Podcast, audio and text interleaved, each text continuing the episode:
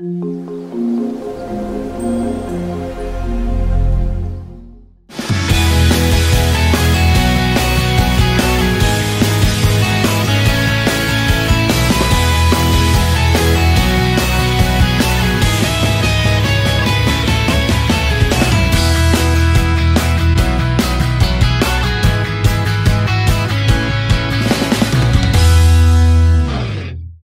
Bonjour à toutes et à tous et bienvenue dans ce nouveau numéro des rendez-vous d'été, aujourd'hui consacré à la canicule et à l'été deuxième partie. Nous commencerons ce numéro avec au programme un petit rappel sur la canicule avant de s'intéresser aux différents dispositifs à choisir le roi. Nous ferons ensuite un bond en arrière pour revenir sur les plus grands épisodes caniculaires, dont la canicule de 2003. La recette de la semaine nous emmènera découvrir le tian aux fruits d'été. Puis nous terminerons ce numéro par l'histoire des Jeux Olympiques avant une petite surprise qui donne des frissons. Et je vous propose de commencer, c'est parti Comme nous avons pu le voir dans un précédent numéro, la canicule est définie comme un niveau de très forte chaleur le jour et la nuit pendant au moins 3 jours consécutifs. Notre santé peut être en danger quand ces trois conditions sont réunies, il fait très chaud, la nuit la température ne descend pas ou très peu, et cela dure plusieurs jours. L'exposition d'une personne à une température extérieure élevée pendant une période prolongée, sans période de fraîcheur suffisante pour permettre à l'organisme de récupérer, est susceptible d'entraîner de graves complications. En effet, la chaleur fatigue toujours, elle peut entraîner des accidents graves et même mortels, comme la déshydratation ou le coup de chaleur. Les périodes de forte chaleur sont propices aux pathologies liées à la chaleur, à l'aggravation de pathologies préexistantes ou à l'hyperthermie. Les gestes simples permettent donc d'éviter les accidents. Il faut se préparer avant les premiers signes de souffrance corporelle, même si ces signes paraissent insignifiants. Nous vous rappelons donc ce numéro utile, le 0800 06 66 66.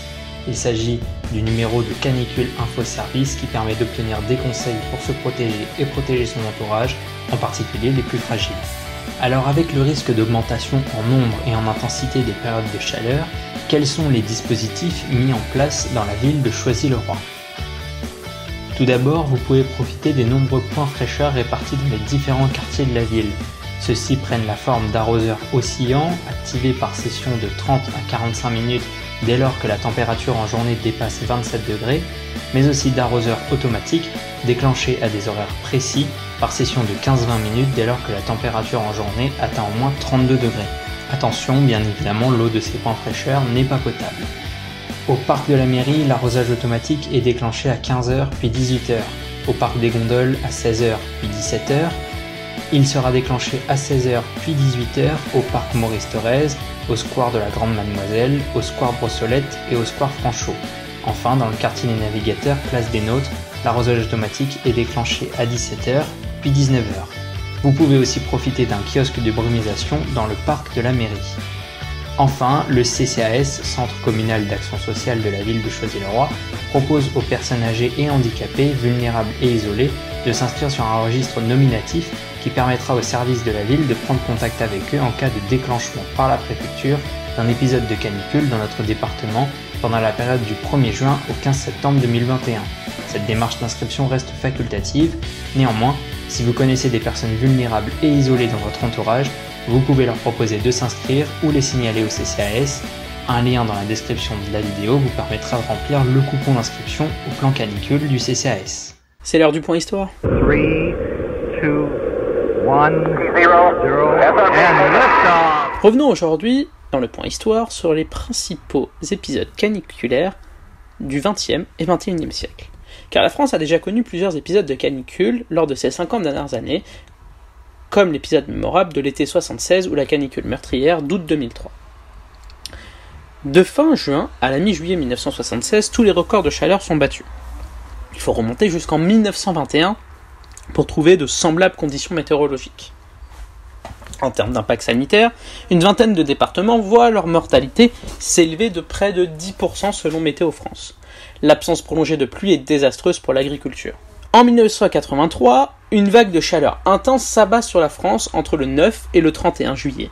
Des pics sont enregistrés le 11 juillet à Nantes et Cognac 36 degrés et à Carcassonne 35 degrés. À Paris, il fait 33 degrés. La surmortalité sur l'ensemble de la France s'élève à 4700 cas pour juin et juillet, dont 300 décès dans la seule région de Marseille. La canicule de 2003 fait 15 000 morts entre le 4 et le 18 août 2003, particulièrement dans la région centre et Île-de-France. Sur l'ensemble de l'été, le nombre de morts causés par la chaleur atteint près de 20 000 cas en France selon une étude publiée en 2007 par, par l'INSERM. La chaleur met en évidence des dysfonctionnements des services de santé et l'isolement trop important des personnes âgées, principales victimes de la canicule.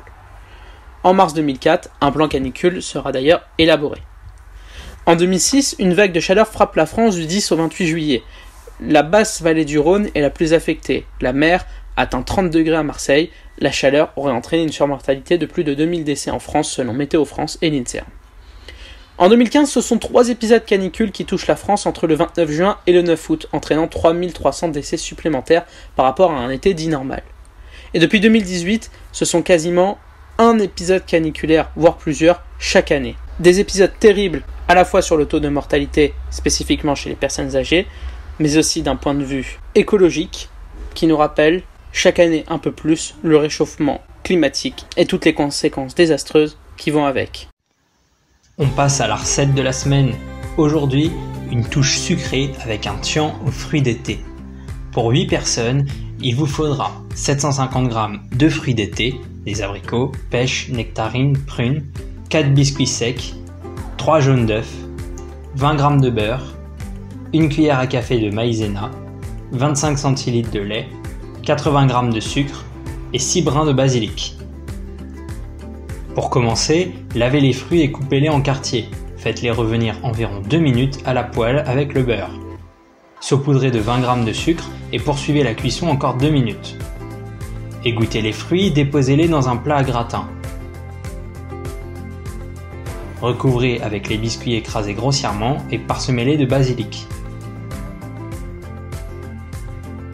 Préchauffez votre four à thermostat 8, 230 degrés environ, Fouettez les jaunes avec 60 g de sucre, incorporez la maïzena puis délayez avec le lait chaud.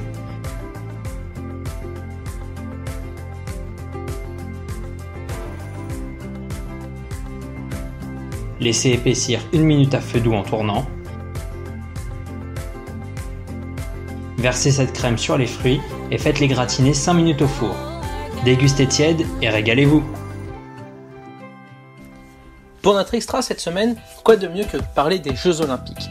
Alors que la France, tout comme les autres nations, viennent de terminer les Jeux Olympiques de Tokyo 2020 avec 33 médailles dont 10 en or, un bilan tout à fait honorable, revenons rapidement sur l'histoire des Jeux Olympiques et son origine. L'histoire des Jeux remonte à l'Antiquité et prend ses racines en Grèce, dans la Péloponnèse, il y a environ 3000 ans. Des concours sportifs organisés à Olympie avaient lieu tous les 4 ans et ont pris le nom de Jeux Olympiques. On ne sait pas précisément quand ils ont commencé, mais la date de 776 avant Jésus-Christ est souvent citée dans les sources écrites. Les raisons exactes de la naissance des jeux restent aujourd'hui inconnues car l'histoire se mêle à la mythologie. La période de 4 années séparant les éditions de ces jeux antiques était nommée Olympiade. Et ça servait à l'époque de système de datation. Le temps ne comptait pas en années mais en Olympiade. En 1894, Pierre de Coubertin lance son projet de rénovation des Jeux Olympiques et en 1896 a lieu la célébration des premiers Jeux de l'ère moderne à Athènes. Mais les Jeux Olympiques ne sont pas complètement terminés, car dans moins de deux semaines maintenant démarrent les Jeux Paralympiques, toujours à Tokyo. Et dans non pas 4 mais 3 ans liés à la pandémie car les Jeux de Tokyo ont été repoussés d'un an, les Jeux auront lieu à Paris, à l'écran s'affiche la carte des différents lieux olympiques concernés par les Jeux olympiques de Paris 2024. Un grand moment de convivialité et d'unité, tous rapprochés autour des valeurs du sport. En parlant de Jeux olympiques, c'est bientôt Paris 2024, et en vue de la cérémonie de passation entre Tokyo 2020 et Paris 2024, écoutons cette magnifique Marseillaise qui donne des frissons. À la semaine prochaine!